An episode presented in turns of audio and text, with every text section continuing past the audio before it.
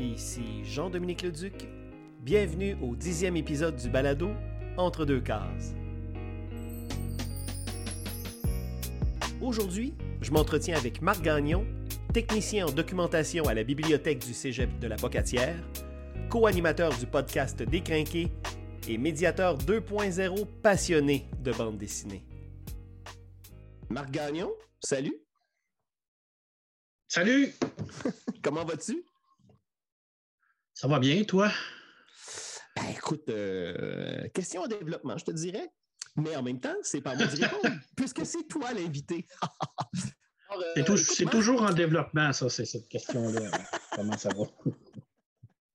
Euh, donc, en fait, je voulais prendre de tes nouvelles. on s'est déjà parlé, enfin, on a déjà collaboré ensemble dans des projets d'une autre époque, étant donné que j'ai ce nouveau balado-là. Euh, donc, je, profite de l'occasion hein, pour, euh, ben, pour reprendre de tes nouvelles pour les auditrices et auditeurs aussi de mon nouveau balado. Donc, euh, donc mon cher Marc, tu es très actif sur les médias sociaux depuis 2016, en fait. et, et, quand je dis très actif, c'est autant du côté. En fait, pour moi, tu es l'incarnation et corrige-moi si je me trompe, d'un influenceur, mais, mais, dans le bon sens du terme. C'est-à-dire que euh, tu fais la promotion du médium de la bande dessinée et tu le fais à ta manière, dans tes propres réseaux à toi, que tu as développés d'ailleurs. Et ça, c'est très intéressant parce que alors que plusieurs font la promotion de la bande dessinée québécoise au Québec, toi, tout en la faisant, tu as vraiment développé un créneau dans toute la francophonie. Euh, c'est-à-dire que tu entretiens euh, des liens avec et, quand même des grands auteurs. Là. Euh, et donc, si je parle de ça, Marc, c'est que j'ai remarqué que depuis un certain temps, tu as ralenti tes activités de chroniqueur. bon, tu participes toujours à ton balado avec, oui. avec, avec les copains auxquels j'ai d'ailleurs été invité. Euh, alors ça, ce rendez-vous-là, euh, le vendredi, ça tient toujours. Mais pendant un bon moment, pendant un bon moment, tu as euh, animé sur l'heure du dîner les vendredis une, vidéo où en fait tu recevais les internautes et sous forme de, manière, je dirais, très euh, comment je pourrais dire ça, très convivial. Euh, les gens interagissaient avec toi en ligne. Hein, c'était sans cérémonie. Tout à coup, tu nous présentais des lectures euh, et, tout ça. Alors, ma question, Marc, parce que là, c'est un long préambule, ça fait trois minutes que je parle. Pourquoi as-tu soudainement senti le besoin de ralentir tes activités? Oh, je te dirais que c'est de la fatigue, la fatigue mentale surtout fatigue physique, fatigue électronique aussi, avec les changements de technologie. Euh, moi, je ne suis pas quelqu'un qui est très euh, technologue, alors euh, j'avais mon petite façon de faire avec Facebook, mes lives. Tout à coup, ça a comme changé. Je ne pouvais plus inviter des gens, j'ai jamais compris pourquoi. Fait que ça, ça a comme fait une affaire que ça ne me tente pas de me, rentrer dans, des Twitch ou des, des canals à pu finir, puis des, du montage et toutes des choses que je ne suis pas capable de faire. Euh, la fatigue psychologique parce que j'ai eu beaucoup l'impression euh, dans les dernières années que je faisais ça absolument pour rien. Euh, à la base, je faisais ça pour mon travail, pour faire connaître la collection de la BD du Cégep. Je le fais encore pour ça. Je le faisais encore pour ça, mais j'avais quand même un certain suivi. Il y avait beaucoup de gens qui me regardaient et tout ça. Mais je sentais qu'il y avait quand même un, intérêt. Puis dans les dernières années, on dirait qu'il n'y avait plus beaucoup d'intérêt pour ça. je me disais que pourquoi donner tant d'efforts pour quelque chose que les gens ne sont pas intéressés? D'ailleurs, tu es le seul qui me parle de ça. Je veux dire, j'ai arrêté mes chroniques, ça fait à peu près un an. Il n'y a personne qui est venu me dire Hein, t'as arrêté les chroniques, comment ça? Non, je dis, il y a comme un je m'en foutisse qui a fait en sorte que je me suis dit, bon, c'est correct, que je, vais euh, me passer à autre chose. Je vais me recentrer sur mon travail de technicien en documentation à la bibliothèque pour vraiment euh, revenir à la base de ce que, mon, ce que mon métier est c'est-à-dire la promotion de la lecture et le développement d'une collection d'une bibliothèque. Je, continue petit à petit à faire certaines chroniques écrites surtout, très mhm. courtes. Hein. c'est comme des, one-to-punch, un peu comme tu faisais à un moment donné, des 30 secondes là, de, vidéos que tu avais faites à un moment donné. Ça, je fais ça, surtout pour des lectures que j'ai beaucoup appréciées. Puis, en même temps, je me sens complètement déconnecté d'une partie du monde de la BD. Euh, et je l'ai senti encore plus euh, cette année avec les nominations des différents prix, parce que je me disais, est-ce que je connais tout ça, la BD? Mais je veux dire, je, suis pas pire là-dedans, ou bien je connais rien de rien.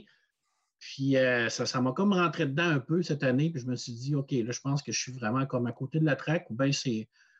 Puis ça, je, me, suis dit, bon, regarde, faisons des, petites choses sporadiques pour vraiment guider mes, les, gens qui, qui, me suivent encore, puis qui, euh, suivre mes conseils de lecture. En fait, ce n'est pas vraiment des conseils de lecture, c'est plus des impressions de lecture. Mais souvent, je reçois des, gens qui me renvoient des messages pour me dire hein, j'ai, lu tel BD que tu avais présenté, j'ai adoré ça.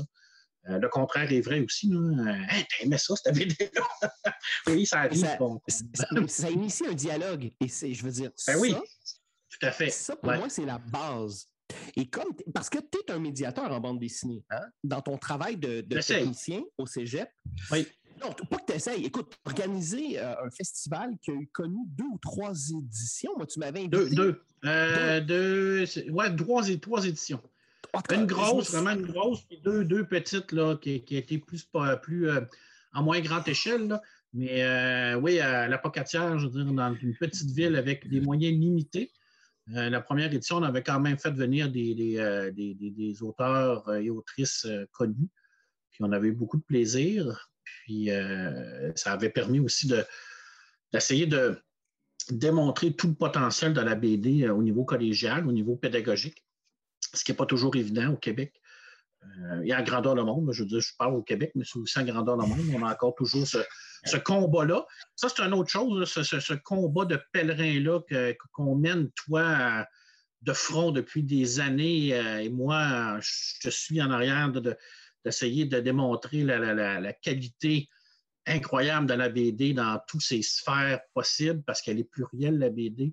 Des fois, c'est lourd, des fois, c'est dur, euh, des fois, c'est très, très, euh, très fatigant de toujours revenir à la charge pour expliquer aux gens que la BD, ben, c'est pas rien que des Tintins, des Extérix, euh, des trucs pour enfants, que oui, c'est ça, mais que c'est plus large que ça, que oui, on a des super BD comme Mégantic Christian Canel qui, peut nous, nous brasser.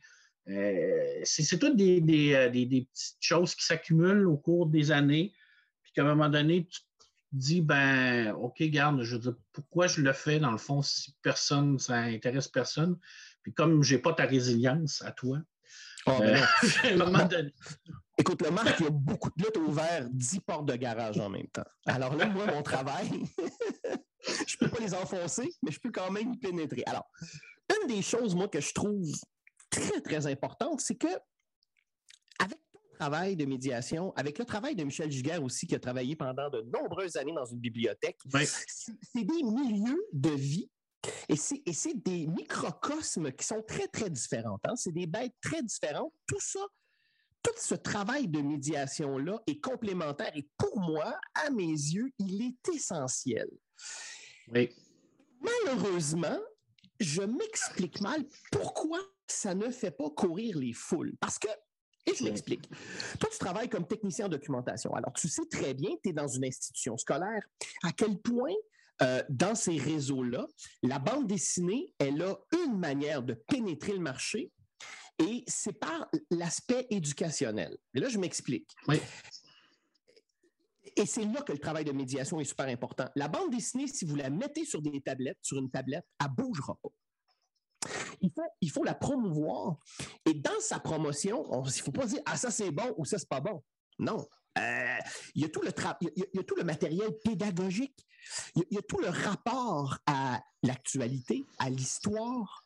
Euh, c'est très, très riche. C'est une œuvre d'art. Et toutes les œuvres d'art, et tous les médiums, hein, que ce soit le théâtre, le cinéma, la télévision, la danse contemporaine, les arts du cirque, euh, l'art pictural, peu importe. Chaque médium témoigne de son époque. Alors moi, je trouve que c'est un rendez-vous manqué et je m'en attriste beaucoup. Je trouvais ton idée excellente d'allumer la caméra et de dire, bon, moi, je suis dans mon lieu de travail, euh, je, suis en train de processer des nouveaux livres, je les ai lus, on allume la caméra, on en parle directement. On en parle. et il y avait un rapport direct. L'important, c'est pas qu'il y ait 100 000 internautes. L'important, c'est qu'il y a des internautes qui s'engagent. Et dans ton travail de médiation, je trouve que tu as réussi à mobiliser beaucoup de gens, autant des artistes de l'étranger, de, la francophonie, donc Suisse, euh, Belgique, France, etc., euh, mais aussi beaucoup de lecteurs et de lectrices. Parce que le problème de la bande dessinée, et là, Marc, je, vais, je vais y aller de. Je vais y aller, je vais, je vais, je vais ouvrir une porte personnelle. J'écris avec grand respect et avec fierté pour le Journal de Montréal depuis 2011. Oui. Et depuis 2011, je suis constamment boudé parce que j'écris dans un vilain journal dans lequel on parle de chien écrasé puis que Richard Martineau. Alors, moi, je trouve que c'est très, très réducteur. Je trouve ça complètement imbécile. Et j'ai un message pour ces gens-là du milieu, hein? parce qu'il y a beaucoup de gens du milieu qui pensent ça. Moi, Marc, tous les matins, je me lève à 5 heures. Je lis Le Devoir, je lis La Presse, je lis Le Journal de Montréal. Alors, je suis très, très bien placé pour savoir que du bon comme que du mauvais dans chacun des journaux. Ben oui. Et à titre informatif, Hugo Dumas écrit pour la presse et non pas pour le Journal de Montréal. Je ne sais pas si tu as déjà lu Hugo Dumas. Euh, je te dirais que je ne lis pas tant les journaux. Ben, je connais Hugo Dumas. Je, le lis quelquefois quand il fait euh, des, critiques au niveau des séries télé donc, euh, qui m'intéressent quelquefois. Ben, c'est drôle parce que moi, je, le lis, Hugo Dumas, et je m'interroge à ça. Mais je fais, mais tout le monde est tout le temps d'accord avec lui. Pourtant, il dit des choses tellement énormes parfois. Des fois, je le trouve tellement à côté de la traque. Mais bon, ça, c'est moi. Mais puis moi, je ne prendrais pas le clavier pour aller faire. Euh, non, j'ai pas besoin. Il fait son travail, je fais le mien. Mais tu comprends? Donc, il y a toute une espèce d'intelligentsia à la bande dessinée au Québec. Et moi, je pense, et ça ne fera pas plaisir à tout le monde ce que je vais dire là, mais je pense que c'est intimement lié à notre histoire du Québec. Hein. Il y a peut-être 4-5 décennies de ça à peine. On se faisait dire qu'on était venu pour un petit pain puis qu'on était des mangeurs de roteux. On est sorti de la grande noirceur. De, Nos parents ont connu Maurice Duplessis. Euh, le Québec s'est émancipé il y a à peine 40 ans, 50 ans, gros maximum. 50 ans. OK? Euh, ben, un petit peu plus avec mai 68. Donc, c'est encore assez récent, ça, dans nos gènes. Et le fait aussi qu'on euh, est une nation qui parle une langue un peu tout seul dans son coin. Hein? Puis on a besoin de se donner des tapes sur l'épaule pour, pour, pour, euh, pour résister au vent de face. Puis ça, je le comprends très bien. Mais je trouve que le manque d'intérêt à l'endroit de ton travail, puis aussi euh, celui de Michel Giguère, qui, présente des, conférences sur la bande dessinée dans une toute autre tonalité. Euh, c'est complètement autre chose. Vous êtes complémentaires. Mais ce qui vous unit, c'est que vous êtes tous les deux des médiateurs. Euh, tu sais, les rendez-vous de la BD, Michel Giguère, nonobstant la grande qualité de son travail comme le tien, ça ne fait pas courir les foules. Non, ça, ça, me dépasse. Un investissement de fond. Et je ne comprends pas pourquoi les gens du milieu les distributeurs, les éditeurs, les auteurs. Les auteurs, là, quand un article ne parle pas de vous, quand une conférence ne parle pas de vous, elle parle quand même du travail dans lequel vous évoluez, le milieu dans lequel vous évoluez, le médium que vous pratiquez, que vous avez choisi de pratiquer. Et je sais que c'est prenant à faire de la bande dessinée et que ça demande, euh, euh, créer une œuvre d'art, ça demande beaucoup de soi expression aussi qui dit cordonnier mal chaussé. Et moi, je, m'explique mal, Marc. Et j'ai été libraire. Alors moi, j'ai vécu, j'ai pas vécu, en fait, je n'ai jamais été bibliothécaire et j'ai pas travaillé dans une institution scolaire, mais j'offre des conférences euh, dans les écoles, dans les organismes. J'ai été propriétaire dans une autre vie d'une librairie, j'ai été libraire pendant de nombreuses années. Et moi, ce que j'ai constaté dans ma pratique, c'est à quel point au Québec, il y a très peu d'acteurs qui ont une connaissance empirique de la chaîne du livre. Et ça, moi, ça me dépasse. Euh, moi, il y a des éditeurs à qui j'ai déjà dit si tu ne comprends pas pourquoi tu ne vends pas tes livres, prends une chaise, viens t'asseoir dans le coin d'une librairie, passe une journée et regarde ce qui se passe, écoute ce qui se dit et analyse. Porte attention aux besoins des lecteurs et, lectrices et, ce qu'elles veulent. Et je pense que le travail de médiation sert entre autres à ça. Et euh, moi, je dois te le dire, Marc, je me désolé, mais je comprends très bien et je te préfère en santé, le cœur léger et l'esprit clair que de porter un fardeau parce que tu disais que j'étais euh, résilient. J'ai envie de te dire, mon cher Marc, ne te fie pas aux apparences. c'est pas, je veux c'est pas, euh, c'est pas un arrêt complet. pas du tout. parce que j'ai encore. J'ai encore plusieurs, euh, plusieurs entrevues là, que, que, je vais, que je vais faire. J'en ai un avec Fabrice Nou, qui, qui s'en vient, euh, l'auteur du journal. Alors, quand son nouveau journal va sortir au Québec, euh, ça, c'est clair et net. On va passer un, deux ou trois épisodes avec Fabrice. je ne sais pas, ça peut, être, ça, peut être, cinq épisodes. Là. Attends un peu, je t'arrête tout de suite, Marc. Là. Là, tu parles des rééditions du journal ou il va y avoir, une, il va y avoir un nouveau chapitre du journal de, de, de, Oui, il va y avoir un nouveau chapitre oui, euh, il est en train de le terminer. Il va y avoir un nouveau chapitre du, journal, du journal de Fabricino. Alors, ça va être édité bientôt. Il est en train de travailler sur les dernières planches. Euh, il travaille très, très, très, très dur. C'est un perfectionniste, le Fabrice. Quelle série extraordinaire!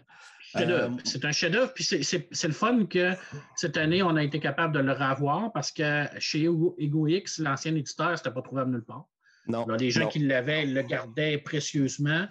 Euh, et là, ils sont revenus avec une nouvelle édition chez Glénat, je ne me trompe pas. Euh, alors, ça, c'est merveilleux. Et en plus, ben là, on va avoir un nouvel album. Alors, Fabrice va venir discuter avec moi. Alors, ça, c'est cané. Euh, puis, il m'a dit un ou deux épisodes, mais avec Fabrice, ça peut aller jusqu'à cinq. Il parle tellement, puis il y a tellement de choses à dire que fort, on ne l'arrêtera pas. Là. ça, j'ai très hâte parce que c'est c'est une personne avec qui j'ai le, plaisir de, converser quelquefois. Puis c'est réellement un intellectuel de la BD absolument incroyable. Et quel talent, Tu sais qu'il est déjà talent, talent. Je, ne pense pas? Es-tu déjà venu au ben Québec? Oui, il est venu au Québec. Peut-être à Toronto, non, Au Salon du Livre de Montréal. Si ma mémoire me sert bien, Marc, il était venu au Salon du Livre de Montréal en 98 ou 99 parce qu'il m'avait, il m'avait signé un truc. Je me souviens. Alors, quand il faisait des dédicaces aux gens au Salon du Livre, il avait des, euh, des petits sucres avec des joueurs de foot dessus. Donc, ce qu'il faisait, c'est qu'il tournait son sucre, puis dépendamment de quel côté il tournait, il dessinait et dédicaçait donc au festivalier euh, en, croquant le visage du joueur de foot sur le petit paquet de sucre. Tiens, tu parleras de ça à Fabrice No. Oui, il parlait de ça, certains, c'est sûr je te parle de ça, euh, écoute, j'avais des cheveux. J'étais encore étudiant à l'époque. tu vois, ça, c'est quelqu'un qu'on pourrait allègrement inviter à un de nos festivals au Québec. Ça serait tellement un immense invité. Euh, c'est le genre de, d'artiste qui, qui, euh, qui vient et qui peut, qui peut te meubler une soirée au complet au niveau de la BD. Hein. Et, je le répète, hein, cette série-là, le journal, si vous avez la chance de pouvoir la lire, alors, c'est autobiographique. Dans le fond, euh, Fabrice je pense qu'il a, comme rehaussé la BD biographique. Il l'a magnifié avec ça. Je veux dire, on n'avait jamais vu ça à l'époque où ça a sorti une, BD comme ça. Puis euh, c'est sa vie hein, avec tout, tout, euh, tout, tout, ce qu'il y a à vivre, du bon comme du mauvais. C'est extraordinaire, cette BD-là. C'est une fenêtre sur lui. Là, je veux dire, Moi, j'aurais jamais été capable de me mettre à nu comme lui, là, fait avec cette BD-là. là ben, c'est surtout incroyable. Euh, moi, je pense que, ben, pas je pense, j'affirme que le journal, les, tomes, euh, les précédents tomes à l'époque, avaient fait œuvre utile parce que aborder, entre autres, la sexualité de manière aussi à la fois frontale, mais à la fois poétique. C'est drôle, hein, parce que je sais pas si tu écoutes The Last of Us, la série sur J'ai écouté le premier épisode pour l'instant. Alors, je vais pas, je pas aller plus loin que ça. Mais là, tu te dis, c'est quoi le rapport avec Fabrice No et Last of Us? Et j'y arrive. Il y a dans un épisode de Last of Us, on va suivre un couple de survivalistes et ces deux hommes. Ce qui est extraordinaire là-dedans, c'est que c'est tellement naturel que moi, j'en ai. Je, je, me suis fait la réflexion, je me suis dit, oh my God, OK, ça c'est un jeu vidéo diffusé aux États-Unis, bon, par HBO, qui sont très, très progressistes. Hein. C'est eux qui avaient fait Six Feet Under, entre autres. C'est extraordinaire, série télé. Et là, ils disent, nous, on, va mettre dans la série la plus... Ben, ils ne savaient pas, mais c'est quand même probablement la série la plus téléchargée du moment. Et dans un épisode, tu as un couple homosexuel, survivaliste, et on les voit vivre au quotidien. Et, et c'est d'une poésie, puis à la fois d'une banalité, parce que finalement, c'est deux êtres qui s'aiment. Et moi, je trouve que et je trouve qu'il y je trouve que le, un des grands mérites du travail de Fabrice Nou, c'est exactement ça dans son journal. C'est à quel point il vise l'universalité parce qu'il va au-delà des genres, il va au-delà des orientations, il éclate ça complètement. Moi, là, il y a une séquence, Marc, à l'époque, c'était dans le journal numéro 3, où euh, il est assis sur un banc de parc et il, veut disparaître. Il n'est pas bien, il a un mal-être en lui. Et il y a comme une espèce de coup de vent qui passe avec des feuilles mortes. Et à la fin de la planche, une fois que les feuilles sont passées, il est disparu du banc de parc. Et ça, là, cette séquence-là, sans aucun phylactère ni rien, ça, ça dit tout. Et ça prend un talent immense, une maîtrise du médium. Vraiment. Et donc, et ce qui est formidable, c'est que là, Fabrice No, donc, là, tu m'apprends qu'il reprend le, travail sur ces jours ah, oui. Et donc, il, termine, il termine le tome 5, alors euh, ça va sortir bientôt. Euh, moi, j'ai très, très, très hâte de, voir où ce qu'il va nous amener, parce qu'on va vraiment être dans la période stressante de sa vie. Alors, j'ai hâte de voir. Euh, ce qui est intéressant, c'est que alors qu'on pensait qu'on avait des acquis qu'on avait avancés ben, ces dernières années, hein, sous la gouvernance de Trump, tout à coup, euh, les droits hein, se sont mis à fondre comme le soleil. Ah oui, ah oui. Puis euh, c'est, euh, j'imagine qu'il, va certainement parler également dans, tout, ce, qu'il, a vécu par, rapport à ça, parce que oui, effectivement, en Europe aussi, ça, c'est, ah, ça, se radicalise partout. Ça se, ça se radicalise partout. C'est mondial. Encore bref. J'ai très, j'ai très hâte de t'entendre converser avec Oui, moi aussi. Je, te dirais que ça me fait, ça me fait peur un peu, là, mais je, je, je vais, je vais, euh, y aller de, de, tout cœur avec, euh, avec lui. Là. mais c'est ça, je disais. Pourquoi? Ben, parce que c'est tellement un monstre euh, sacré de la BD en Europe. et ça, malgré le très, très peu de BD qu'il a fait, je veux dire, Fabrice, il n'y a pas une feuille de route euh, au niveau de la production BD euh, extraordinaire. Et pourtant, tout, ce qu'il a fait, tout ce qu'il a sorti a eu de l'impact. Même quand il a sorti sa série Newman, par exemple, au niveau de. sa série de science-fiction, c'est excellent, ça. Excellent. Je dis, ça s'est arrêté à deux, malheureusement. Cette collaboration qu'il a faite avec Christophe Beck, euh, avec Labyrinthus, je veux dire, tout, ce qui touche, il y a un petit côté qui, vient magnifier un peu cette, cette BD-là. Puis je suis. Euh, non, je, je veux dire, c'est. Euh, j'ai hâte. J'ai hâte, mais en même temps, il me terrifie un peu comme personnage. Parce que des fois, il part sur des grandes envolées où ce que tu fais comme Ah, OK, euh, je vais essayer de le suivre. Bref, c'est ça. Je vais continuer à ça. Ça, ça m'intéresse de continuer de, de parler avec les gens. Euh, il y a Cédric Lotte que je, veux absolument ah, parler avec. Ben, Cédric, ça, c'est un autre. Cédric, c'est le premier Québécois à avoir été publié en Europe euh, avec Atlantic City. Euh, c'était un pote de, l'époque de Métal Hurlant. C'était un pote de Jean-Claude Dionnet. Je veux dire, c'est un monstre de la BD au Québec. Personne ne le connaît. Personne n'en parle. Ça me dépasse. Moi, ça me sidère. C'est là que, je son album, son, album apparaît, là, euh, son album apparaît aux, éditions Noël Graphique pour l'an prochain, je pense. J'espère qu'il y aura une visibilité, un battage médiatique parce que ce ben, moi c'est un grand talent. C'est ça que je te dis des fois quand je me sens pas au diapason avec la BD au Québec, c'est ça. Là. Tu sais, je veux dire, quand que je vois euh, Cédric Lotte ou euh, Grégoire Pouchard, par exemple, qui a sorti l'album de l'année au Québec. Puis, il est complètement ignoré partout. Il est complètement ignoré des grands médias, complètement ignoré des grands, des, des, euh, euh, des, prix, des palmarès. Puis cet homme-là est considéré comme un génie par tout le monde. Mais bon Dieu, je dis, je, suis sur la même planète BD que les autres. Et ça, ça me fait décrocher, Jean-Dominique. C'est ça qui me fait décrocher aussi. De me dire que Wow! Je dis pourquoi que moi, je le vois, puis je dis, je suis à côté de la traque. je dis, y a-t-il quelque chose que je ne comprends pas dans le concept, dans le principe de la BD au Québec? Parce qu'il y a. quelque chose que je ne comprends pas. Puis en même temps, quand j'en parle, ben, je me fais taper dessus. c'est, pour ça aussi que, je me dis que j'ai besoin de, de, poser une question par rapport à la BD de genre, par exemple, au Québec, puis de me faire taper dessus par le milieu? Je ne sais pas si ça me tente encore d'avoir ça. c'est tous des éléments qui font en sorte que je, je ralentis, mais que je continue quand même à, à lire beaucoup de BD, euh, tant québécoises, mais euh, plus, plus européennes. Je l'ai toujours dit, mais je suis un enfant de la, BD européenne. Euh, ça, c'est mon, mon, dada à moi. Mais je continue de, présenter mes lectures, présenter mes impressions de lecture, des BD que j'ai adorées, des BD qui m'ont vraiment fait vibrer. puis quelques coups de gueule, des fois. ça, ça fait du bien, un petit peu pamphlétaire. ouais. Mais euh, avant, avant, qu'on parle d'un titre euh, qu'on a lu tous les deux, euh, regarde le, nouvel album, le Saga. Qui est vraiment formidable. Mais ça, je veux qu'on en parle ensemble parce qu'il y a beaucoup de choses à aborder. il, y a, quelques angles à aborder dans, cet album-là, mais parce que je considère, Marc, que ce qui manque dans ta phrase, là, quand tu dis je suis pas au diapason avec la bande dessinée québécoise, tu sais quel mot il manque dans ta phrase? C'est une certaine bande dessinée québécoise. Parce que, la, parce que la bande dessinée québécoise, elle est plurielle.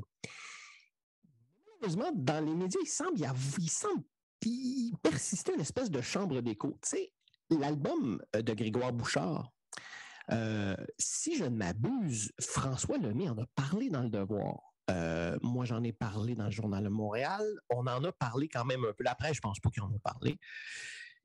Mais encore là, euh, je, pense qu'il y a des œuvres qui effraient les gens euh, aussi. Je pense qu'il y a des lecteurs qui sont soit effrayés ou qui sont intimidés par certaines lectures. quand on entre dans un album de Grégoire Bouchard, on entre dans un projet de vie. On entre dans une œuvre. On entre dans une œuvre qui, qui, qui continuellement se répond et trouve écho dans les précédents albums et dans les albums à venir apparaître. Donc, ça peut sembler intimidant. Tu sais, c'est comme Proust, hein, le fameux Proust, euh, à la recherche du temps perdu. Et hein, tu, tu, regardes ça et tu te dis hum, J'embarque-tu là-dedans? J'embarque pas là-dedans Il y a des gens qui sont intimidés. Moi, je dis toujours aux gens La lecture, ça se lit un mot à la fois.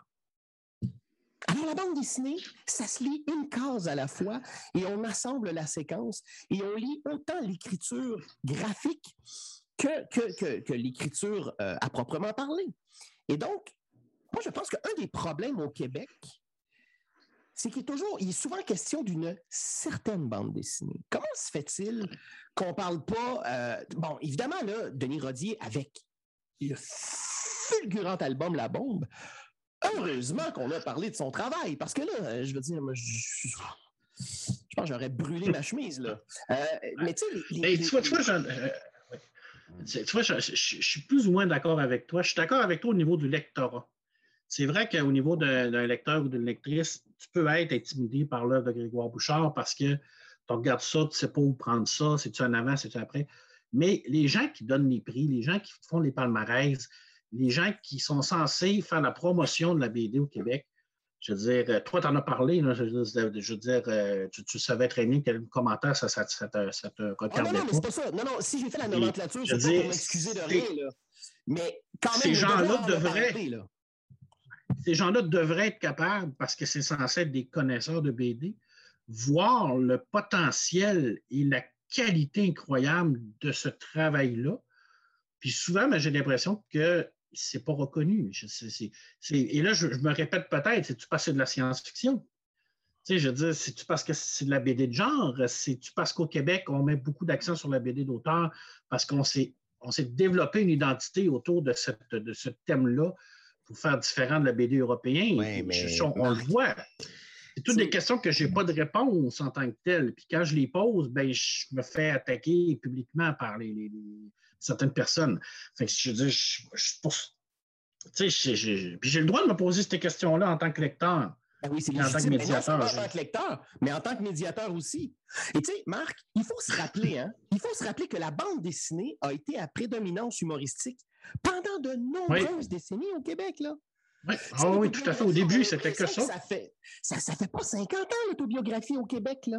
et, dans le, milieu francophone. Parce que déjà, John Quarterly, au, début des années 90, quand c'est fondé, eux autres, ça s'inspire beaucoup de Fantagraphique. Ça inspire aussi beaucoup de ce qui se passe en Europe avec euh, l'association Cornelius, Frémoc, etc. Mais, euh, tu sais, la bande dessinée intimiste, là, ça, au Québec, ça fait 20 ans. D'ailleurs, le naufragé de mémorial de Jean-Paul Hyde et de Claude Clément, qui, a été, qui a été euh, bon, après, qui a été compilé en un seul album intitulé Mémoria. Ce diptyque-là est sorti bien avant son temps. Premier album. Ah, c'est génial, ça. Deuxième album 2004. absolument génial. Oui, mais à l'époque, Marc, quand ça s'est sorti, c'était passé complètement en dessous du radar. Parce que, euh, parce que les gars étaient trop en avance sur leur temps. il y avait des thèmes de, des thèmes de science-fiction très avancés. C'est du cyberpunk. On parle de, de, matrice là-dedans, on parle d'univers parallèle au niveau des, de l'informatique. Et on est avant le film La Matrice. Mm-hmm. On est avant la sortie du film, on est avant, on est avant tout ça. Et ces deux auteurs-là se sont inspirés d'un paquet de trucs, puis ont fait une BD absolument incroyable. Et même quand ils ont réédité pour en faire une seule copie, ça a comme passé inaperçu aussi. Hein? Puis c'était autant bon, sinon plus, quand ça a ressorti, où on peut voir à quel point il était en avant de son temps, ces deux auteurs-là. Moi, ça quand j'ai lu ça, je me suis dit, un peu, dit, ça a été écrit quand, ça, dans les années 90? Ça se peut pas que ça soit. Mais oui, c'était incroyable, cette BD-là, je veux dire. Et euh, à l'époque, tu dis que ça, ça, a passé dans le beurre. Mais je te dirais que la réédition a passé dans le beurre aussi.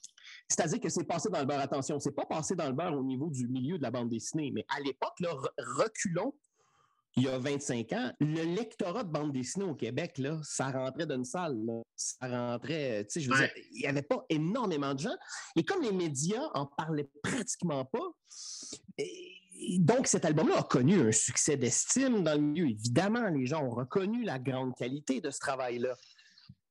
Mais, euh, puis, tu sais, il y a eu quelques articles écrit. Mais encore là, est-ce que le Québec a su se doter d'un appareil critique à la hauteur de ce qui se fait aujourd'hui? Ça aussi, c'est une autre question. Puis je la pose et je fais partie, moi, de ce, et je fais partie en tant que chroniqueur qui écrit dans un journal, en fait, qui écrit dans deux journaux. Ben moi, je suis au cœur de ce questionnement-là. Et moi, pas plus tard que ce matin, là, j'ai, rédigé mon entrevue avec Nouma Sadoul, que j'ai livré au journal ce matin. Euh, et là, euh, à chaque fois que je m'assois derrière mon, clavier puis que j'écris ma chronique, euh, moi, je suis habité de, de, me dire, OK, là, puis je suis habité non seulement de ça, mais je me dis, dans ce que je chronique, j'ai tellement pas d'espace. Donc, il faut que ce soit représentatif, ce dont je parle. Il faut que je parle d'un manga. Il faut que je parle d'un album de genre. Puis, j'y vais pas forcément avec mes inclinaisons personnelles, parce que le travail d'un chroniqueur, c'est pas de dire, moi, j'ai aimé ça, moi, j'ai pas aimé ça. Moi, c'est de braquer les lumières, de braquer les projecteurs sur l'objet culturel. Voilà. Puis, trouver un angle, de dire, OK, quel angle j'aborde cette œuvre-là? Et donc, euh, ben là, ça a été super plaisant. J'ai eu une entrevue, euh, Noma Sado m'a accordé une entrevue pour la enfin la réédition de Et Franquin créa la, euh, et créa la gaffe. Euh, là, tu, tu l'as-tu, là, tu il, sort, il, sort, bientôt au Québec. Il est sorti? Au Québec, il sort bientôt. Moi, j'ai ma copie, ben, j'ai la première édition et j'ai ma copie aussi que j'ai reçu par la poste. Là, ça devrait paraître. Je pense que c'est la semaine prochaine que ça paraît ici au Québec. Ça, il ne faut, faut, pas, faut pas manquer ça. Je les, amateurs de, de, Franquin, c'est le summum. Là. moi, c'est un qui, qui, est un extraordinaire conteur. Euh, c'est incroyable. Tous ces grands, grands, grands entrevues qu'il a faites, c'est extraordinaire. Et Nouma Sadoul. es privilégié d'avoir eu la, possibilité de parler. Comme moi, je suis jaloux, honnêtement. Ah, ben, je suis jaloux de toi parce que. Mais non, il ne faut pas. il est super accessible, Nouma Sadoul. Ça fait des années que j'attends.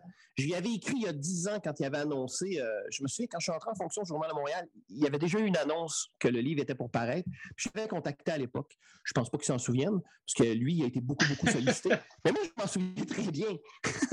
il y a une décennie plus tard, j'ai écrit enfin ce papier-là. Et tu vois, ce que je trouve formidable dans le travail de Nouma Sadoul, c'est que.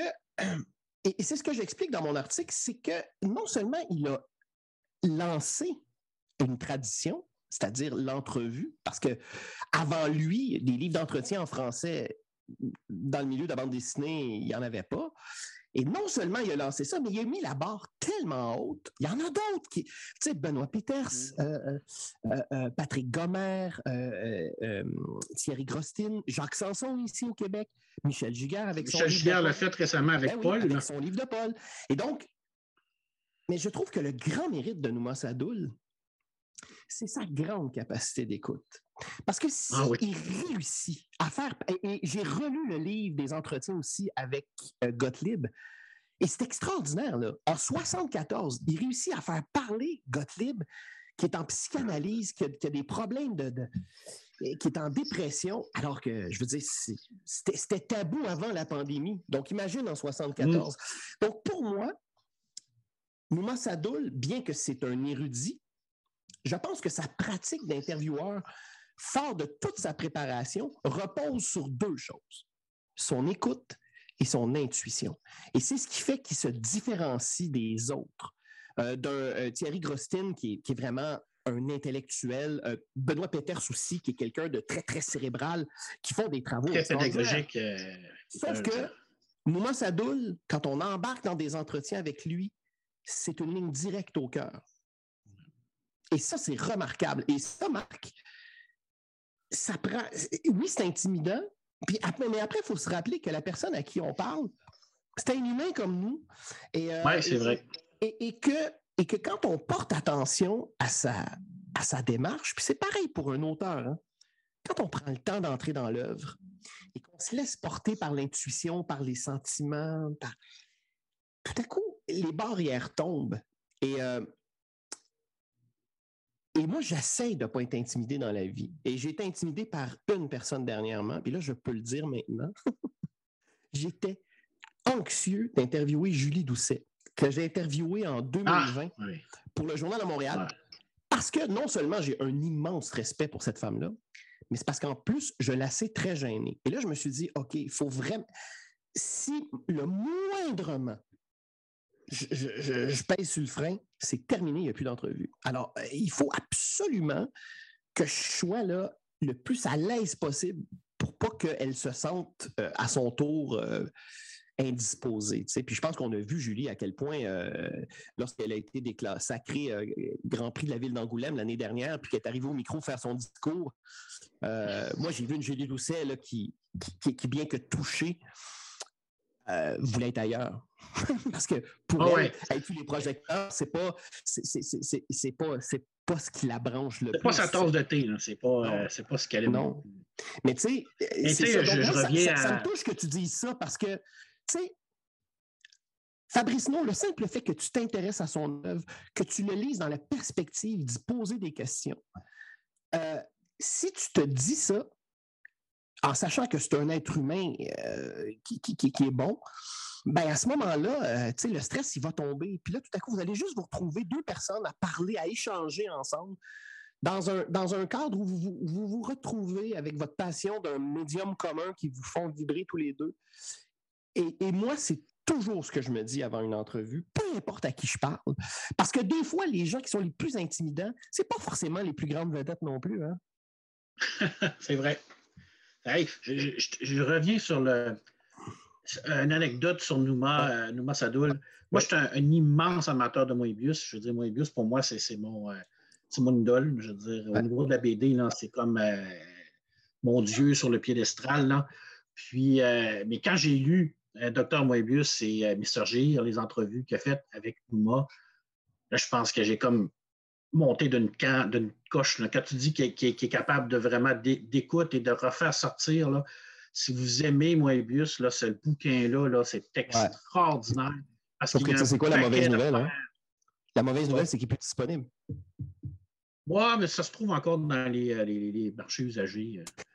J'allais à la bibliothèque Si jamais tu le trouves en usagé, je te fais un virement, puis tu me l'achètes. Parce que moi, j'ai juste, la première édition, moi. Ah non, euh, moi, je, le veux avec moi parce que des livres à 2 h du matin, la bibliothèque n'est pas ouverte pour moi. là. c'est, le genre de petit bijou que, je suis content de, pouvoir avoir à la bibliothèque. Ben c'est tellement, tellement un beau livre. Puis, euh, tu, tu parlais de est-ce qu'on s'est donné une structure au Québec au niveau des médias pour, euh, mettre l'accent sur la BD et tout ça. Euh, je ne sais pas, c'est une bonne question que tu poses, mais tu sais, euh, euh, je, reviens peut-être sur un, petit point, je, je, vais, encore faire mon pamphlétaire un peu, là. mais cette année à Angoulême, on avait Julie Doucet qui était la présidente d'Angoulême parce qu'elle a été sacrée Grand, Grand Prix d'Angoulême l'an passé. Alors, c'était sa, son année. exposition, elle était partout, c'était magnifique, c'était extraordinaire. Euh, tous les gens là-bas qui ont vu son œuvre ont complètement capoté sur elle. Il y a des gens qui la découvraient pour la première fois en Europe, euh, mm. malgré le fait qu'elle est hyper connue. Et on avait une délégation incroyable au Québec qui est partie en Angoulême. la plus importante de son histoire.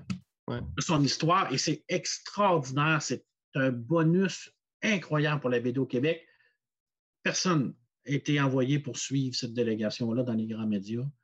Il n'y a pas personne qui a pensé, il n'y a pas un éditeur, il n'y a pas un organisateur, il n'y a pas un journal, il n'y a pas un, je sais pas, un, chef de pupitre qui a pensé de dire T'as peu là, on a une gagnante, on a une super délégation, on va envoyer un journaliste faire des chroniques avec tout ce beau monde-là pour faire connaître la BD au grand public, faire connaître la BD à tout le monde, à tous les gens, pas petit, petit club, là. Tout le monde faites éclater ça, faites des reportages à TVA, à Radio-Canada, à LCN, à tous les jours, en direct d'Angoulême. C'est le plus grand événement de la BD. On a la plus grosse délégation du Québec. La présidente, c'est une Québécoise. Hey, on aurait pu peser sur le bouton, faire un gros show avec ça, ça aurait été extraordinaire. Comme un électrocardiogramme. Voilà. C'était mon deuxième. Veux-tu une partie de la réponse, Marc? Moi, je peux te donner une partie de la réponse à ça. Euh, et puis, je vais parler de mon expérience personnelle. Moi, un an après mon arrivée, au... ben, même pas un an, euh, ben non, quelques mois après, après mon arrivée. Moi, c'est Michel Coudélard, qui, à, l'époque, qui travaillait au Journal de Montréal, qui est venu, qui est venu me chercher.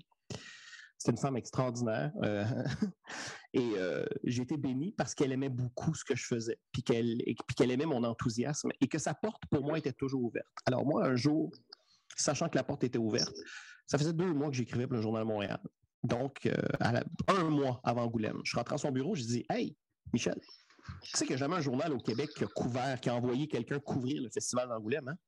Je dis Tu sais que je pourrais être cette personne-là. Je dis Moi, si vous me promettez sept articles publiés en sept jours, je vous demande absolument rien d'autre.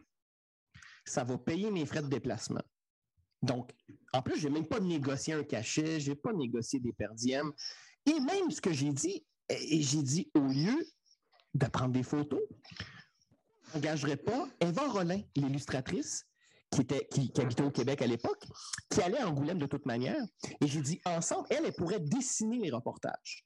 Et on a fait ça pendant sept jours. On a travaillé comme des cochons. Ça a été une expérience extraordinaire. Je suis revenu de là. Mais tu as donné de la visibilité.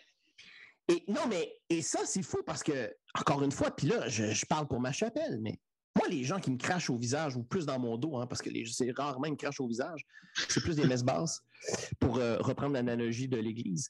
Euh, mais ces gens-là ont tendance à oublier que le fameux journal qui parle de chien écrasé a été le seul de l'histoire à envoyer quelqu'un qui l'a couvert et qui a eu, et qui a eu l'audace de faire ben oui, on va ouvrir les pages. Et donc, moi, pendant sept jours, j'ai parlé euh, autant de la ville que le.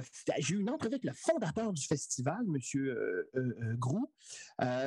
j'ai eu des entrevues avec Marc-Antoine Mathieu là-bas, avec Guy Delisle. Ça, c'était déjà prévu d'avance avec Guy. Ça fait des années que je le connais.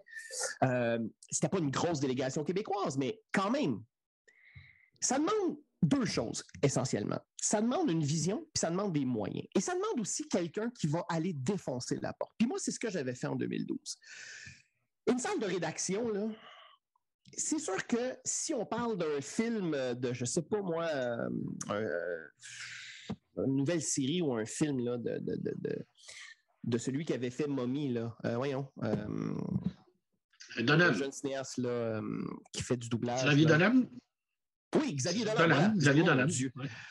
J'allais énumérer tout son CV sans être capable de le nommer. Alors, Xavier Dolan, tu vois, alors là, lui, euh, il, court la chance de gagner un prix, un César. Ah, ben, on va envoyer une délégation. C'est normal parce que, parce que ça fait partie la, bande dessinée accuse un retard par rapport à tous les autres médiums. Ça, c'est une chose. Deuxième chose, il aurait fallu que quelqu'un se manifeste. Et moi aussi, j'ai vu ça de loin, je me suis dit, mais comment se fait-il qu'en 1985, la première délégation québécoise, avec une bonne partie de l'équipe de Crow, euh, Pierre Huet est là, euh, Réal Godbout, Pierre Fournier euh, et toute la bande, comment se fait-il que que c'est documenté? Comment se fait-il que la délégation de 2000, qui a été quand même une grosse délégation québécoise, ça a été. Il n'y a pas de journaliste qui est parti, mais il y a quand même des gens à l'interne qui ont pris sur eux de documenter tout ça. Évidemment, en 2023, documenter quelque chose, c'est publier, c'est partager un statut sur Facebook. Alors, à moins d'avoir le temps de suivre les quarantaines de comptes de gens qui sont là-bas, ce qui est complètement débilisant, et ce qui est complètement anecdotique, parce que moi, de savoir qu'un tel a pris une bière avec une mascotte, j'en ai rien à cirer, ça apporte rien. Mais évidemment, moi aussi, je me suis posé la question. Je me suis dit, mais, comment se fait-il que personne n'est là pour témoigner? Puis on ne parle pas de comment c'était l'ambiance. Non, non. L'exposition consacrée à Julie Doucet, c'était quoi? Les retombées par rapport à ça. Les réactions aux festivaliers sur le plan. Exact. Il y a tellement de sujets, il y a tellement d'angles à aborder. Et en plus, en 2023, tu pars avec non seulement de l'écrit, parce que moi, c'est ce que j'avais fait il y a 10 ans, il y a 11 ans, mais à ce temps, tu pars avec de l'audio, de la vidéo, puis de l'écrit. C'est un, boulot fou. Hein? Moi, j'ai juste fait de l'écrit, Marc, je peux te, je peux te le dire. Le festival d'Angoulême, là, je l'ai marché de bord en bord à la pluie battante, au froid, puis c'est pentu là-bas. Je, suis revenu avec des mollets baraqués. Je suis revenu aussi très malade. J'ai été hospitalisé à mon retour, mais ça, c'est autre chose. J'avais chopé une maladie, un microbe de là-bas. Euh, puis, tu sais, je me suis posé la question, est-ce que j'aurais, peut-être que j'aurais dû me manifester, mais en même temps, moi, je n'étais pas du tout dans un état d'esprit, dans une forme mentale et physique pour le faire. Mais tu sais, par exemple, prenons Marianne, qui écrit pour Actua BD, qui est basée en Outaouais. pourquoi Marianne, euh, elle n'a pas eu une invitation pour y aller? Bon, peut-être qu'elle a, peut-être qu'avec son emploi, c'est pas possible. Mais ça aurait été super. Puis, tu sais, Marianne, elle travaille, mais, mais, mais, mais c'est une travaillante. Quand tu lis ses textes, quand tu lis ces reportages, a rien de laissé au hasard. Tout est travaillé tellement dans le sérieux puis dans le respect. Ça aurait été formidable. En plus, elle a ses entrées, elle travaille pour Actua BD. Bon, mais en même temps, quand tu prépares une délégation, comme, comme Thomas Louis avec Québec BD, quand tu prépares une délégation de, de, 40 coques, puis que là, tout à coup, tu as des fonctionnaires qui embarquent là-dedans à la dernière minute, qui décident d'aller faire le party aussi, puis d'aller faire de la représentation en France, tout ça, ça fait beaucoup. Puis moi, je pense que puis je n'ai pas eu cette conversation-là avec Thomas Louis, mais je pense que là, l'organisme Québec BD, là, euh, il, manque de ressources. Puis quand je parle de ressources, ce c'est pas d'argent, il manque de monde. je pense que là, ils sont rendus là au niveau de la coordination, puis c'est de dire, de voir ça avancer. Parce qu'effectivement, euh, le, les festivals au Québec, là, ils signent des ententes avec les journaux. Moi, écoute, j'écris dans le Journal de Montréal et à ma grande surprise, l'année passée, le Festival de Montréal, qui est le commanditaire? c'est le Journal de Montréal. La rédaction, est-ce qu'ils m'ont demandé d'écrire un reportage ou quoi que ce soit? Pas tout! Tout. Alors, pour ceux et celles qui pensaient en plus que l'état que, que, que, le mal que représente Québécois, là, c'est que, tout ça est convergent, pas du tout. Ils ont envoyé personne. Ils ont, ils ont signé un chèque ou ils ont. Non, c'est même pas, même pas de l'argent qu'ils ont donné, c'est de la visibilité, en fait, dans le journal. Donc, alors, je pense que tu as des éléments de réponse là-dedans. Parce que moi, je doute qu'il n'y ait pas de volonté. Moi, je pense qu'il y a une volonté, mais à un moment donné. Bon, je ne pense pas qu'il n'y ait pas de volonté. Je pense qu'il y a manque, de ressources, mais c'est un rendez-vous manqué. Je veux dire, ah, quand tu parlais du film, les films avec Donan ou avec Denis Villeneuve, par exemple, on va envoyer quelqu'un, c'est sûr et certain qu'on va envoyer quelqu'un, mais il faudrait que ça soit un automatisme comme ça en BD. Il faudrait que ça devienne un automatisme comme ça. En littérature, quand on parle d'un roman qui va sortir, euh, Margaret Atwood va sortir un roman, on ne se pose pas de questions, on va envoyer quelqu'un. Automatique, ça va être automatique. Mais il faudrait que ça devienne des automatismes en BD si on veut que, que ça sorte, que ça soit éclaté au grand public. Il faut que ça devienne des automatismes. Il faut que ça devienne. Ça une question de se dire. Mais Marc, la question, c'est comment ça le devient? Je vais te le dire, moi, comment ça le devient. Ça le devient avec l'éducation, ça le devient avec la médiation. Avec bon. travail, celui de Michel. Non, mais c'est ça. Puis c'est pas de la flagornerie, c'est ça, c'est un travail de médiation. Penses-tu que le théâtre n'a pas un travail de médiation en amont des années 70? Penses-tu que, que le grand théâtre ordinaire, euh, qu'en humour, hein, euh, Crow a, beaucoup contribué à. Il y a eu des humoristes avant Crow, on s'entend, mais toute la, toute la professionnalisation du milieu, la multiplicité, tout à coup, toute une nouvelle génération d'humoristes. Alors, dans ces autres médiums-là, il y a eu un travail de fond. La bande dessinée, elle est en retard. C'est un travail de médiation. Et pour moi, il manque de ressources. Et moi, c'est pas normal, et je nommerai pas de nom, quand une chroniqueuse artistique me contacte, me contacte pour me dire là, il faut que je parle d'une bande dessinée en ondes, je ne sais pas, pas tout par quel bout prendre ça. Et moi, ma réponse, c'est de lui dire par le même bout quand tu parles d'une pièce de théâtre, que tu parles d'un spectacle de danse, que tu parles d'un tableau. Est-ce que tu es, est-ce que, est-ce que es une spécialiste du théâtre? Non. Tu es, une une spectatrice à visite théâtre. Ben, la bande dessinée, c'est la même chose. C'est pas besoin d'être un spécialiste pour en parler. Il faut juste avoir cette sensibilité-là. Puis après, c'est un vocabulaire, ça se développe. Il y a des ouvrages là-dessus. Ben oui. Je pense que, puis même sans lire d'ouvrages sur le vocabulaire, je pense qu'on peut très bien chroniquer la bande dessinée dans un clip de 4 minutes à la radio de Radio-Canada ou au téléjournal dans un clip de 3 minutes à la fin euh, de, avec Patrice Roy. Je pense qu'on peut en parler euh, minimalement avec passion. Et, et ça, après, après, après coup, là, il y a des institutions qui peuvent prendre le relais. Et, là, là, là, la question de l'éducation embarque. La bonne nouvelle, Marc, là, c'est qu'il y a d'abord eu le grand succès avec Paul de Michel Rabagliati. Et là, la question que le milieu se posait, c'est y aura-t-il une suite? Il y a eu Red Ketchup avant, là. Je suis pas en train de dire qu'il n'y en a pas eu avant Paul. Mais ce que Paul a réussi, c'est d'aller chercher des lecteurs extérieurs au microcosme de la bande dessinée. Et donc, du succès de Michel, la question pendant longtemps qu'on se posait, c'est y aura-t-il un autre succès? Et là, ce qui est en train de se passer, c'est le petit, le petit astronaute de Jean Paul C'est euh, René Lévesque, quelque chose comme un grand homme. Hey, moi, le graphique qui vend 15 000 exemplaires d'un album. Je veux dire, c'est impensable. Il y a 10 ans, on aurait dit ça. Ben, on aurait été fou de joie. Alors, il y a ça aussi. Je pense que plus il y aura des succès comme ça, dans un espace rapproché. Là. Si c'est aux 10 ans, on n'y arrivera pas. Mais là, euh, on, tout à croire qu'il y en aura d'autres. Et donc, là, tout à coup, moi, je pense que ça va attirer davantage d'attention et que ça va susciter non seulement de l'attention, mais un désir d'explorer de, davantage. Et c'est pour ça que des médiatrices et des médiateurs, vous êtes les soldats au front. Et ce travail-là, il est important et je n'en démarre pas et je le sais parce que j'ai été libraire. Puis quand on est libraire, on est aussi ça. On est un médiateur. On est un passeur. Quand on est qu'un chroniqueur, comme toi, comme moi, on est des passeurs. Bon, moi, dans mon cas, je suis payé, je suis mal, je suis très, très mal payé pour le faire, c'est risible, mais je suis quand même payé, tu comprends? Donc, à ce moment-là, euh, dans des fonctions payées, suis-je médiateur? Je ne suis pas sûr. Mais bon. Ben justement, là, et, là, je veux, avant qu'on se quitte, parce que, mon Dieu, hein, on prend des détours, je voulais qu'on parle d'un album qu'on a lu, tiens, toi et moi. Oui. Et, euh, euh, et c'est Torgal euh, Saga, le volume 1. Oui. Alors, j'aimerais que tu nous parles un peu de cet album-là, puis je me permettrai, moi, de sauter dans la piscine. Ben, Torgal Saga, c'est dans le même concept que Spirou vu par. Ouais. Alors, on, va y aller avec un concept de, écrivez-nous une, une, histoire sur Torgal, mais par, euh, par n'importe qui, ça peut être n'importe quel artiste, euh, une autrice, un auteur, un scénariste, un dessinateur qui vont se mettre ensemble, qui vont décider de, créer ce qu'on appelle un one-shot ou une histoire euh, unique de, de, Torgal, qui n'a pas de sens, qui n'a pas de continuité avec l'histoire principale, parce que c'est important de spécifier que ça n'a pas d'impact sur la ligne temporelle de l'histoire qui, elle, continue. Torgal continue. Euh, toujours avec la série principale et les séries Connix. Euh, et ben, c'est le, premier tome de la série Torgal Saga qui vient de sortir, qui n'est pas encore sorti au Québec, qui va arriver bientôt. par contre, si vous voulez le, vous procurer, vous pouvez vous le procurer en numérique. Ça, c'est toujours disponible en numérique. Il n'y a pas de problème. Mais attendez, la version papier. Et quel début, hein?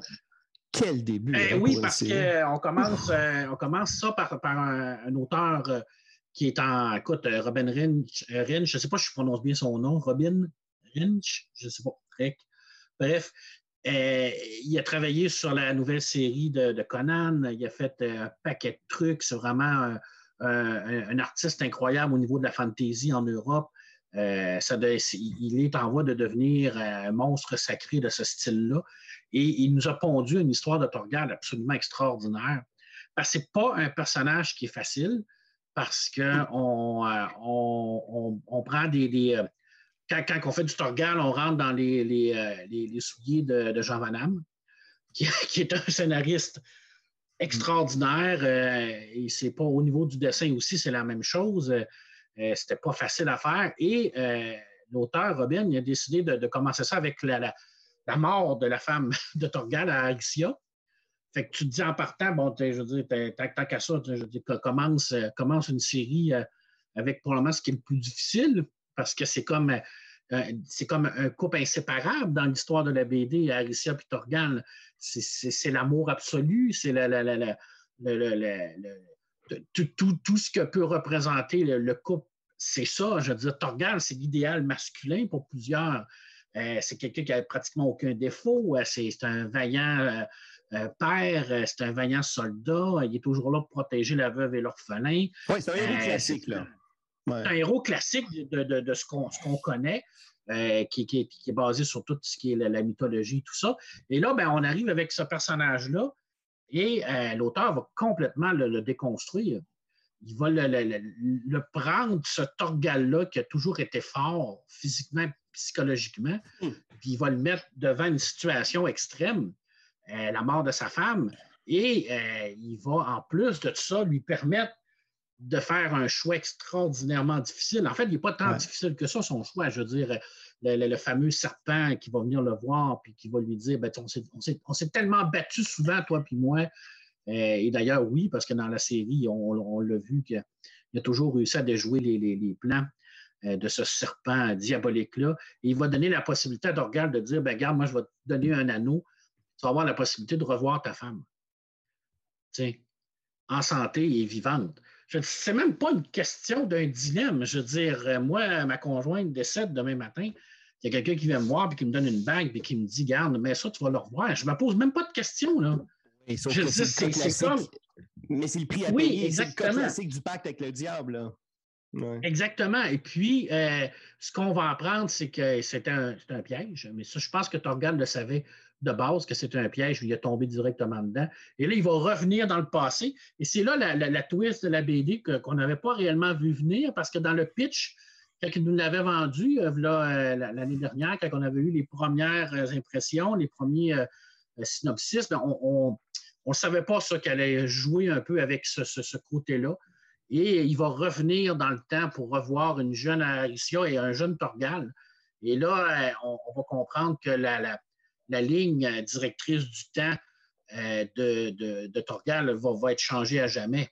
Je veux dire, c'est extraordinaire la façon qu'il amène ça.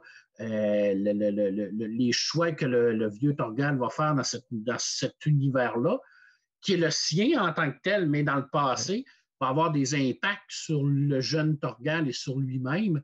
Et c'est très brillamment écrit ah. parce que Denis Bajram me disait euh, euh, jouer avec le temps dans une bande dessinée, c'est probablement ce qui est le plus difficile. Et Dieu sait que Denis Bajram le fait extraordinairement bien avec Universal World, ce qui n'était pas évident parce que lui, il va très loin.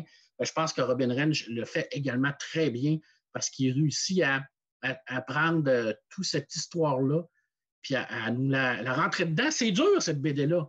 Honnêtement, là, je veux dire, moi, je suis un fan de Torgal, puis voir Torgal comme ça, faible, euh, qui hésite, qui euh, doute, qui est pratiquement en dépression. Hein. je veux dire, on sent qu'il est très, très, très euh, proche de, du breakdown. je veux dire, ça, moi, ça m'a rentré dedans, cette BD-là. D'ailleurs, la mort d'Aricia, je veux dire, en partant, tu te dis, tu as l'impression que ces personnages-là ne vieillissent jamais en BD. Et c'est souvent le cas, je veux dire. Et puis là, on commence avec ça.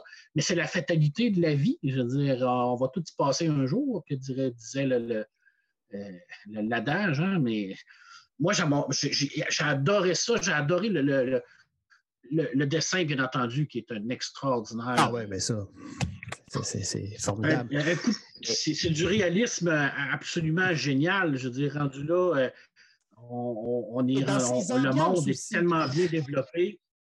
Son, travail, son travail de luminosité puis d'ancrage, je le trouve ah! admirable. Toute la séquence où ils se battent, là, où, euh, Gandalf pousse la, la, la, soldat euh, Eben, là, écoute, puis tous les ennemis se jettent dessus. Alors là, c'est carrément un clin d'œil aux, zombies. Là. Je veux dire, c'est euh, ça. Là. moi, j'ai trouvé cet album-là formidable parce que, et, ça prend des couilles pour faire ça, parce qu'il a décidé de montrer son héros fragilisé. Et il, effectivement, la temporalité, il y a beaucoup de gens qui se cassent les dents là-dessus. Hein. Le voyage spatio-temporel. Ah oui. Euh, puis quand on a même quand on analyse Retour vers le futur, il y a des trucs qui font qui fonctionnent pas, Donc, et, c'est un et c'est un terreau qui est tellement exploré que ça en devient des fois un peu facile. On se dit c'est un choix un peu facile pour faire de l'esbrouf, et lui, pas du tout. Sa proposition, elle est gigantesque, et, moi, c'est ce que je trouve formidable. C'est que cet album-là, moi, je suis convaincu que ça va attirer un nouveau lectorat à cette série classique-là des Torgal. Je suis convaincu qu'il va réussir à rallier des lectrices et lecteurs qui ont levé le nez sur Torgal ou qui n'étaient pas attirés par ça.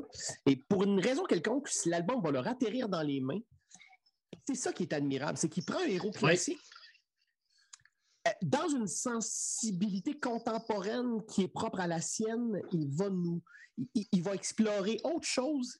C'est du Torgal, mais c'est son Torgal. Et au final, on a envie de relire toute la série Torgal. ça, tout à fait. C'est de, de prendre un personnage euh, immensément important comme Torgal, parce que Torgal, c'est un personnage là, culte mm. en Europe. D'ailleurs, la série Torgal est considérée comme plusieurs comme la meilleure série fantastique. Euh, il y a beaucoup de gens qui la classent même sur le même pied d'égalité avec Le Seigneur des Anneaux. Au point de vue là, de la, tout le, développement de l'histoire, le développement de l'univers, ce que Van Damme et Rosinski ont fait, c'est extraordinaire de développer ce personnage-là tout dans un contexte historique en plus, de le faire et de s'attaquer comme ça à ce personnage-là. Mais en même temps, la, finalité de, la BD euh, est, extraordinaire aussi parce que oui, il nous présente Torgal fragilisé, mais à la fin, on sent bien que même si euh, il est fragilité, il, a quand, il, a quand, même une victoire à, son actif de plus. Ah oui, ben, c'est sûr, mais ouais. Euh, c'est pour démontrer à quel point la force de, l'amour qu'il a pour, son, son est tellement forte, est tellement fort. C'est extraordinaire. Cette BD-là, moi, j'ai eu, euh, eu du, euh, du frisson tout le long de la BD. Puis, euh, il, y avait, une scène, à un moment donné, dans, le Conan que Robin Rich avait fait, que Conan part dans la montagne chercher la, fille du géant du ciel, de, oui, et puis du gel il y avait des gros tomes-tomes, des, le cœur qui battait de Conan à un moment donné, qui, continuait à, chercher, à courir malgré le, malgré le froid, malgré l'attaque de, ses deux frères, tout ça. Et c'est un génie au niveau de l'action, cet homme-là, cet artiste-là, parce qu'il refait un peu cette scène-là avec euh, la fameuse guerrière euh, euh, noire qui est extraordinaire, qui est comme un genre de, de, que tout le monde lui lance dessus. Je ne sais pas comment il arrive à, créer les scènes d'action, mais on a vraiment l'impression d'être là, d'être directement dans l'action. Et puis, euh, juste au moment où ce que Conan va recevoir, ben pas Conan, Torgal va recevoir le coup, là, ce qui protège la, jeune Aricia, puis euh, tu sens que, que c'est la fin, tout ça, et là, c'est la, la, gang qui arrive pour les sauver. Là. Écoute, moi, cette case-là, là, elle me donnait des frissons parce que je me disais, il ne va pas aller jusqu'à à tuer Aricia dans le futur et dans le passé, tu te dis, mon Dieu, ça peut pas, il ne peut pas aller jusque-là. Puis tu y crois. Je veux dire, tu sais, euh, souvent, tu n'y crois pas parce que c'est tellement télégraphié que tu te dis, bof, on le sait bien qu'elle ne mourra pas. Mais là, je ne savais pas. Je dis, je n'étais pas capable de voir à quel, où ce qu'il voulait aller, à quel niveau qu'il voulait aller. C'est tellement incroyable. C'est tellement bien écrit. Euh, et puis, euh, tu sais, j'y parle, j'ai discuté avec lui, puis je disais qu'à la fin, c'est une, représentation de, la, de ce qu'était la vraie immortalité, dans le fond. Euh, je disais, quand, quand lui dit euh, Tu as bien beau m'enlever tout, tu as bien beau m'enlever ma femme, tu as bien beau m'enlever mm. mon passé, mon futur. Mais il dit Moi, mes souvenirs que j'ai de mon amour que j'ai eu avec elle, il va toujours être à l'intérieur de moi. Puis ça, tu ne pourras jamais les tuer, tu ne pourras jamais les enlever. Puis tu sais, je me disais, c'est-tu vraiment ça, la vraie immortalité? Puis je posais la question, puis que tu as donné la citation qu'il m'a donnée. Il me disait, il, me répondait, il dit, moi, j'ai une citation de Jean Domerson qui, qui, me disait, il dit, je t'aime dans le temps, je t'aimerai jusqu'au bout du temps, et quand le temps sera écoulé, alors je t'aurai aimé. Il a rien de cet amour, rien de ce qui a été ne pourra jamais être effacé. Je pense a rien que cette petite citation-là donne toute la profondeur à la BD. Et on est dans une BD de genre, une BD fantastique, une BD qui est de viking, qui, qui, qui, avec le fantastique, avec le voyage dans le temps, mais en même temps, on a tellement de profondeur de personnages. Gandalf le Fou, par exemple, qu'on a rarement vu aussi bien développé que ça. Parce que dans les BD de Van Damme et Rodzinski, il était plus là un peu comme le gros bougon, euh, tu sais, le, gros euh, chef un peu bourru. Là, on a un côté de Gandalf le fou qu'on n'a pas vu, qui a été extrêmement bien développé, qui amène une profondeur à l'histoire. Euh, j'ai trouvé ça génial. Il commence la série avec ça, ça va, être dur, à battre, mais en même temps, c'est ça la beauté de cette série-là. Comme Spirou vu par, ou les histoires de Valérien, à un moment donné, Valérien Lorien, il l'avait fait également. Euh, c'est de, donner la possibilité à des auteurs et des autrices de s'amuser avec des grands classiques, de nous donner son, leur interprétation. Et le, journal Tintin qui va renaître bientôt, c'est ça. Là. Je veux dire, ils vont permettre à plein de monde de, faire des grands classiques, de, nous donner leur vision de, ces grands classiques-là. je trouve ça génial parce que ça nous permet vraiment d'avoir une vision différente, tout en gardant le respect de l'œuvre originale alors, euh, et ne vous inquiétez pas, là. Non, mais parce que c'est ça, le Torgal, au final, c'est ça. Qu'est-ce qui en fait un si grand album? C'est qu'à la fois, il se permet d'être personnel dans la manière de le raconter, tout en, tout en, étant porté par l'immense respect à cette série-là et au créateur. Oui, euh, tout à fait. et ça pourrait être parce qu'on on va se le dire, là, euh, des fois, il y, a des, y, a des opérations mercantiles dans le milieu de la bande dessinée. Ça aurait pu être ça, ah, dire euh, on, va, on va monétiser sur Torgal. Et alors là, et, ça, ça fait, ça fait mentir les gens qui pensent ça, parce que cet album-là, moi, ça m'a profondément touché et bouleversé. Le rapport à l'amour, ouais. Et, et d'ailleurs, nous enregistrons aujourd'hui, nous sommes la Saint-Valentin, euh, donc on est le 14 février. C'est un très bel album de Saint-Valentin. C'est un super album de Saint-Valentin. Malheureusement, il n'est pas encore sorti au Québec. Euh, là, je, regarde ça dans mes notes. Euh, bientôt. tu vois, là, j'ai Aline Plante de la boîte de diffusion qui m'a envoyé un courriel qui me dit que ça va paraître en mars. ça en vient. 22 ah, mars. Autour de. Alors, je vous le dis ne boudez pas votre plaisir. Non. Si vous êtes allé vers le Spirou d'Émile Bravo euh, et que vous avez aimé ça, euh, allez vers le Torgal Saga. Vous allez l'aimer pour des raisons totalement différentes, à la fois, mais en même temps pour les mêmes raisons. C'est-à-dire que un personnage devient classique parce qu'il résiste au temps. Il résiste à l'épreuve du temps. Et qu'après, c'est juste une question d'avoir des artistes qui ont une vision, qui sont animés d'un amour et d'une vision la balle au bon. Et euh, je trouve que Torgal Saga Volume 1, c'est ça. C'est un, pour moi, c'est une de mes grandes lectures dans ce début d'année. Et euh, vraiment, allez-y. Euh, c'est formidable. Et je vous mets au défi après ça de ne pas avoir envie, si vous ne l'avez pas déjà fait, de lire Torgal. Alors, ça donne le goût, là. Ouais, ben d'ailleurs. De relire Torgal et tu retombes là-dessus, là. Je veux dire, moi, ça m'a donné le goût là, tout de suite. Là, j'ai, rouvert un vieux Torgal, puis euh, j'ai replongé dedans, puis euh, je me suis dit, ah, je, veux redécouvrir cette histoire-là, qui est tellement bonne, qui est tellement grande. C'est tellement une grande saga, Torgal.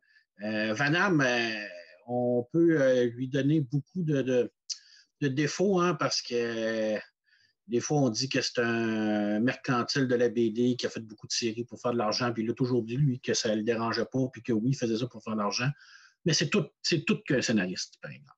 je m'excuse, mais. mais il y a que, sa motivation euh, en tant qu'artiste, ce soit de Il n'y a pas de mal à ça. Pour moi, il n'y a pas de mal à ça. Parce qu'il n'y a pas de mal à ça. Ce qui reste, c'est l'œuvre. Et si l'œuvre ben, dépense ces considérations-là, on s'en fout. Puis grand bien lui en faire s'il a fait de l'argent. Tant mieux. Tout à fait. Alors, quelle belle façon de commencer euh, cette nouvelle série-là, Torgal Saga. J'ai hâte de voir les autres. Euh, ça m'intrigue de, voir qui va se lancer dans l'aventure après ça. Alors, j'ai hâte de, voir qui va tenter le, le, pari. C'est pas facile de, faire ça non plus.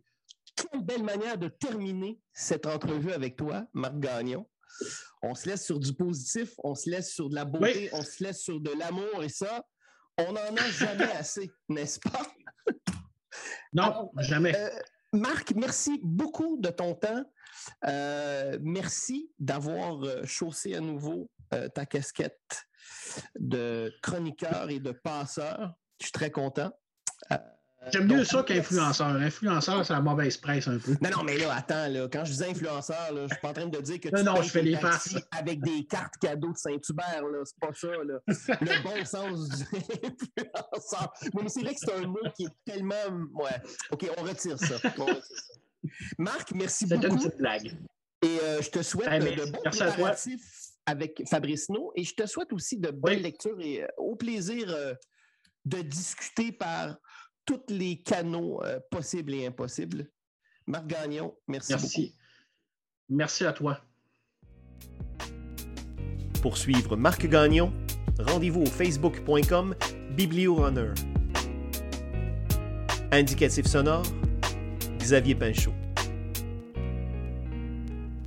Pour nous suivre, rendez-vous au rss.com baroblique podcast au pluriel, baroblique entre deux cases. À bientôt.